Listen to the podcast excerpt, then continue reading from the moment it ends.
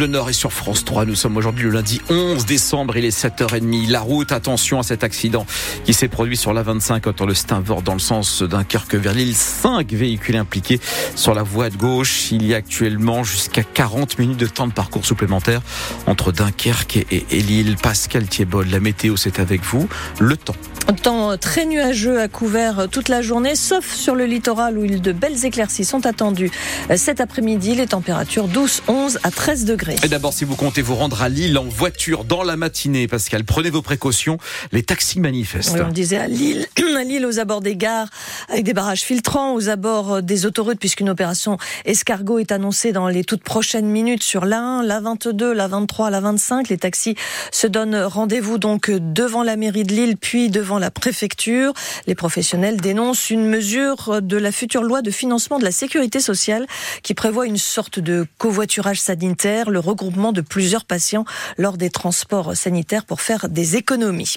L'attente est interminable pour certains sinistrés des inondations du Pas-de-Calais qui attendent toujours le passage des experts des assurances, pas avant le 24 janvier pour certains cas, nous disait ce matin le maire de la caloterie près de Montreuil-sur-Mer. La reconstruction sera longue, elle sera coûteuse, mais les élus du département ne veulent pas que ces inondations ternissent durablement l'image du Pas-de-Calais. Il faut penser à l'avenir, estime Jean-Claude Leroy, le président du conseil départemental. Quand la vie aura pris euh, son cours normal, eh bien, viendra le temps où il faudra continuer à investir et puis à progresser en termes d'attractivité, parce que le but c'est cela aussi. Hein. Le département avait, euh, en termes d'attractivité, enregistré de très bons résultats ces derniers temps. On parlait de Gigafactory sur Dunkerque. Je rappelle que dans le Pas-de-Calais, nous avons la première usine qui est implantée à Billy-Berclos. Donc elle est bien dans le département du Pas-de-Calais. Donc on voyait bien que sur le plan économique, on nous enregistrons des très bons résultats. Le littoral également, par son attractivité, par les efforts qui ont été faits en termes, en termes d'image aussi. Donc tout cela, nous voulons voulons euh, garder encore ce capital que nous avions acquis et, pour lequel il faudra effectivement encore une fois déployer de, nouveaux efforts. Mais on sent que voilà, département résilient, solidaire, c'est ce que nous voulons être pour les habitants, mais nous voulons aussi être un département qui reste attractif pour que les entreprises continuent à arriver chez nous, pour qu'on continue à attirer les touristes chez nous, pour qu'on fasse de ce département un département, euh, voilà, un beau département. Jean-Claude Leroy, le président socialiste du, conseil départemental du Pas-de-Calais, qui précise que les dépenses que le département va engager pour la reconstruction après les inondations ne se feront pas au détriment d'autres investissements. Le corps d'un homme d'une trentaine d'années a été retrouvé sur le bas-côté d'une départementale à Carvin, euh, dans le Pas-de-Calais. Il était environ 20h30. L'homme circulait à trottinette.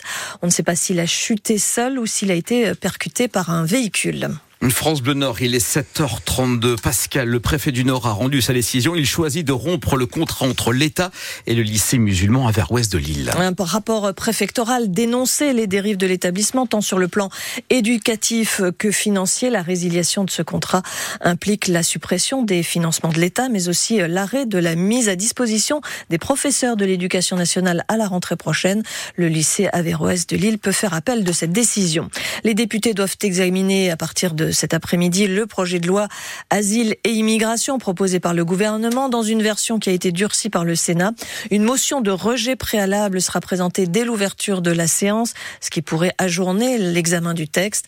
Un texte qui veut faciliter, entre autres, l'expulsion des étrangers condamnés, mais aussi régulariser sous condition les travailleurs sans papier dans les métiers en tension. Nous en parlerons dans dix minutes avec notre invitée Violette Spielboot, députée Renaissance du Nord et porte-parole des députés de la majorité.